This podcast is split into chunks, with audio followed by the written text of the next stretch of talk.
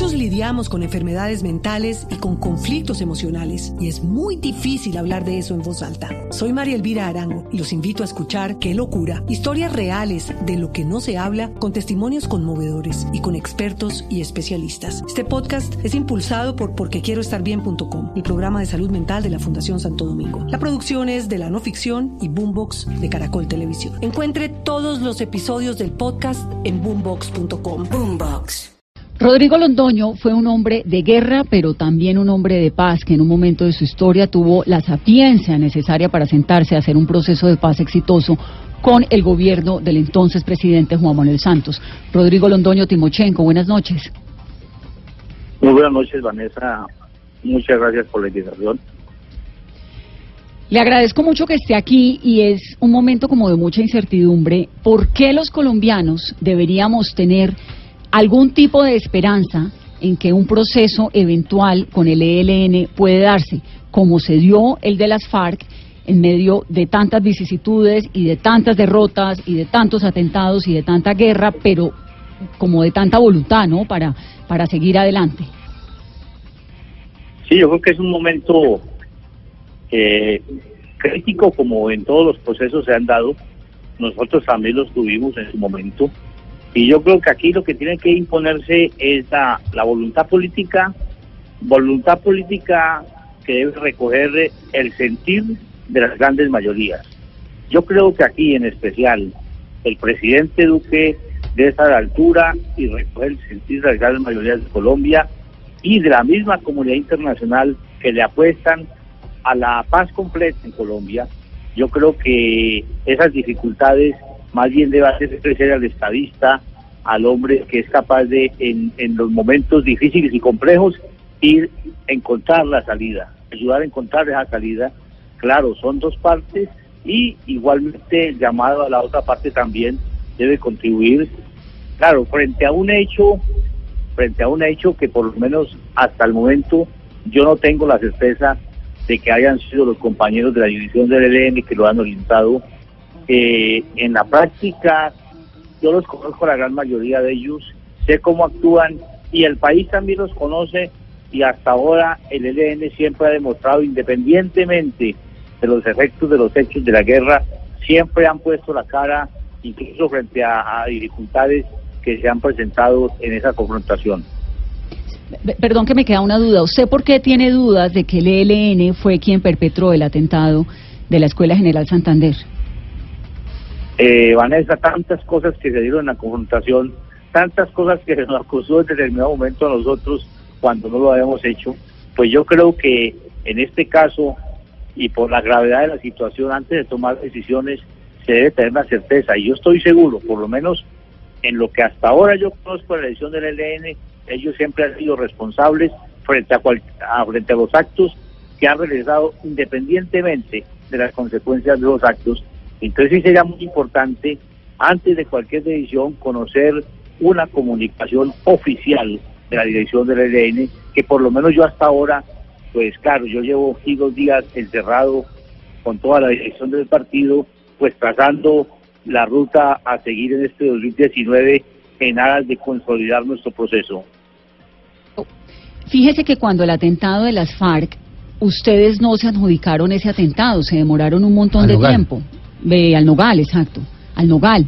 Entonces, tratando, no con el ánimo de revivir esa época de la guerra, porque esa no es la intención, porque estoy tratando de comprender lo que está ocurriendo, sino con ánimo de entender la mentalidad del conflicto y del proceso de paz, ¿por qué habríamos de creer que el ELN en este momento se adjudicaría este atentado si, si en un momento ustedes en las FARC no lo hicieron?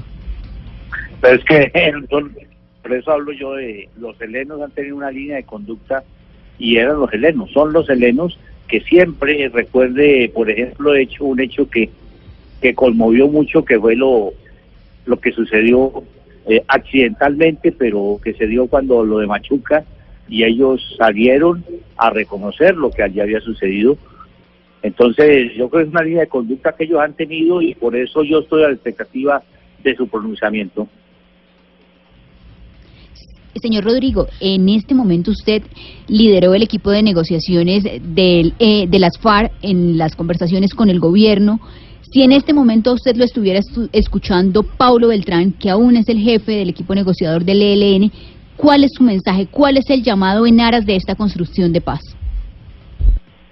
Bueno, queda, queda difícil una vez darle consejos en estas circunstancias que son sumamente difíciles y complejas, en que se tratan de sacar todos los demonios que quieren llevarnos nuevamente a una confrontación. Esto, pero tanto yo lo, lo ahorita tanto al gobierno como a la división del ELN, independientemente de que hayan sido o no los autores, es muy importante generar hechos que den confianza, generar hechos que le permitan a todos los sectores que quieren la paz eh, abrazar esa esperanza y apoyarla e impulsarla.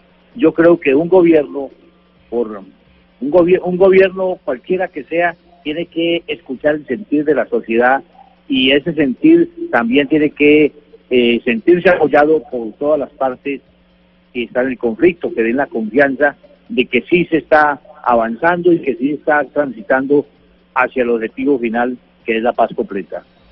Carlos Barragán, que es uno de nuestros periodistas invitados a esta mesa hoy en Blue Radio. Carlos.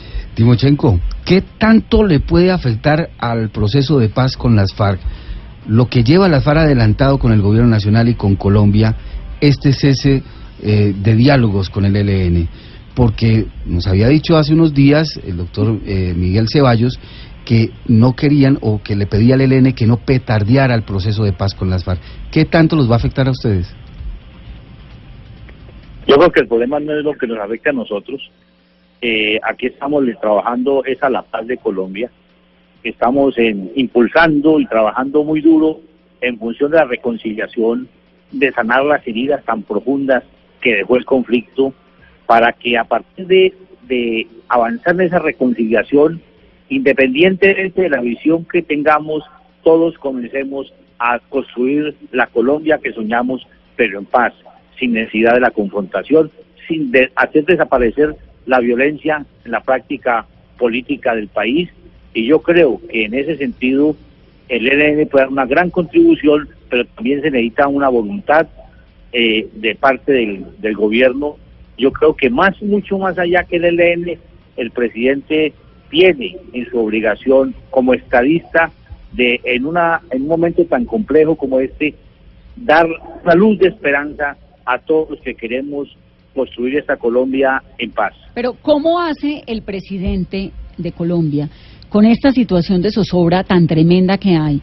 con los muertos que hay, que son unos jovencitos, el que más tiene tiene 25 años, para volverse a sentar con el ELN, digamos, ¿por qué habría de creer en algún tipo de voluntad política, de voluntad de paz de la guerrilla del ELN en este momento? Mira, lo que se está buscando es cesar la confrontación, entonces, exactamente eh, esos hechos que todavía no podemos, o por lo menos yo no me atrevo a hablar con la certeza de que fueron los compañeros helenos, yo sigo insistiendo que hay que esperar un pronunciamiento oficial, pero independientemente de eso, la conversación se busca es para terminar ese tipo de situaciones que se den. Necesitamos eh, una paz completa para que termine el asesinato de los líderes sociales a lo largo y ancho de Colombia Necesitamos una paz completa para que cese la represión al a, los, a los movimientos populares. Necesitamos una paz completa para que la expresión libre de la gente, de los estudiantes y de los trabajadores se pueda expresar en función de alcanzar sus derechos. Juan, Juan David Laverde. Señor Londoño, yo le quisiera preguntar eh, a manera de tratar de entender lo que ocurrió y sobre todo cómo eh, eh, las delegaciones tanto de las FARC como del gobierno en el año 2015 manejaron el asunto. Yo recuerdo que en abril de 2015 11 militares fueron asesinados y 17 más heridos en Buenos Aires, Cauca.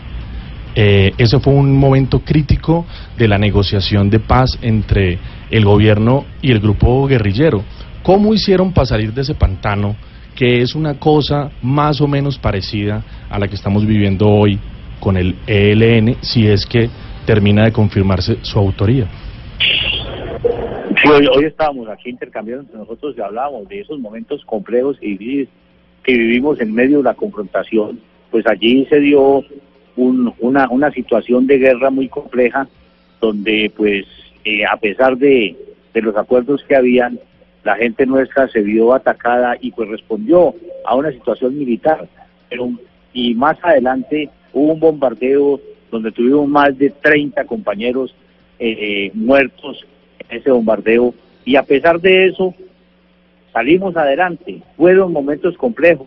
La cuando fue detenido el general Sate también fue un momento sumamente difícil y complejo, pero yo creo que la voluntad de las partes de encontrar la salida y de no de cerrarle el camino a las voces guerreristas. Hay gente llamando a la guerra de manera muy fácil y muy deportiva. Yo creo que hay que cerrarle el camino a esas voces y a esos sectores que quieren seguir medrando de la guerra y es y a partir de ahí se encuentra la salida por muy compleja que sea la situación. Y usted, digamos, en esta experiencia que ha tenido, ¿usted eh, conversa con eh, Pablo Beltrán, el jefe del equipo negociador del ELN o con algunos de los cabecillas? ¿Les ha tenido la oportunidad de contar su experiencia y de decirles cómo, cómo compartir sus aprendizajes?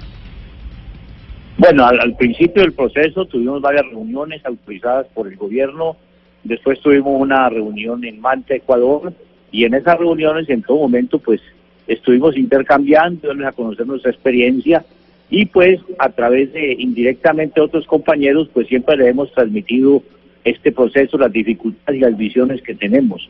Eh, pero comunicación directa sí hace días que no tenemos.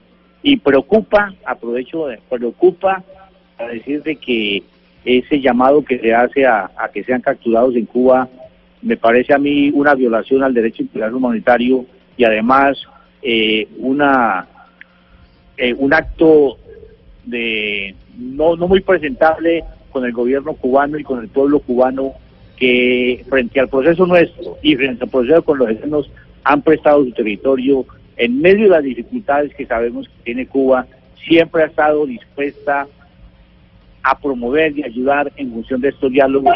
que la situación en que la quieren colocar ahora no me parece la mejor en el campo del derecho internacional humanitario y en el campo de los diálogos patrocinados por cinco países que son los que sirven de garantes en este proceso con el EDN. Eh, Timochenko, en su experiencia, sea quien sean los responsables, ¿cómo se negocia, cómo se establece una mesa de diálogo con dureza por parte del gobierno sin cruzar esa línea entonces de la, de la gente que llama a la guerra? Conversando, el problema es que el diálogo está roto hace mucho rato y si no se conversa es sumamente difícil encontrar una salida. Hay que conversar. Por eso cerrar la puerta al diálogo es la peor decisión que se puede tomar. ¿Usted cree, en su opinión, digamos, cuando ahorita que ve las declaraciones del presidente, lo ocurrido ayer, esta situación nacional, que hay esperanza para un, sentarse nuevamente en la mesa, aun cuando nos acaba de decir el último negociador que hubo, que hace año y medio esa mesa no avanzaba? Yo creo que todos aquí en Colombia, todos los que creemos que esto es posible, debemos insistir, debemos presionar, debemos llamar al diálogo. Está en nuestras manos hacer que ese diálogo se reinicie para encontrar el camino que permita la paz completa a Colombia. Y ahora, hablando un poco, ya para terminar de lo de Cuba, ¿qué sigue, digamos, en esta petición que hace el presidente Duque, que es retirar no solamente los permisos que ellos tienen para permanecer en Cuba, sino entregarlos a la justicia? ¿Qué hacen ellos? Ellos se van de Cuba, ellos se quedan en Cuba, ellos eh, regresan a dónde? Vamos, ¿qué, ¿qué es lo que sigue?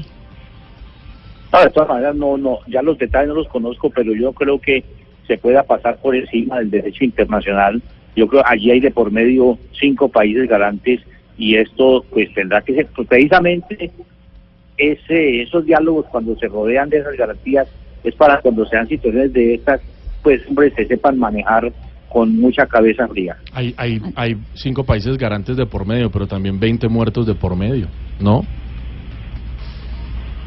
Pues es que sí, ¿no? Y, el, y todo lo que el conflicto viene trayendo, la cantidad de líderes asesinados, eso yo creo que todos esos elementos pesan y, definitivamente no podemos lanzar el traste por un hecho que de todas maneras duele, frente al cual en distintos momentos yo he manifestado mi solidaridad con los familiares, con la institución, y con, lo, y con el mismo pueblo colombiano, con la misma Colombia, de que exactamente ese dolor nos debe mover para insistir en que hay que dialogar.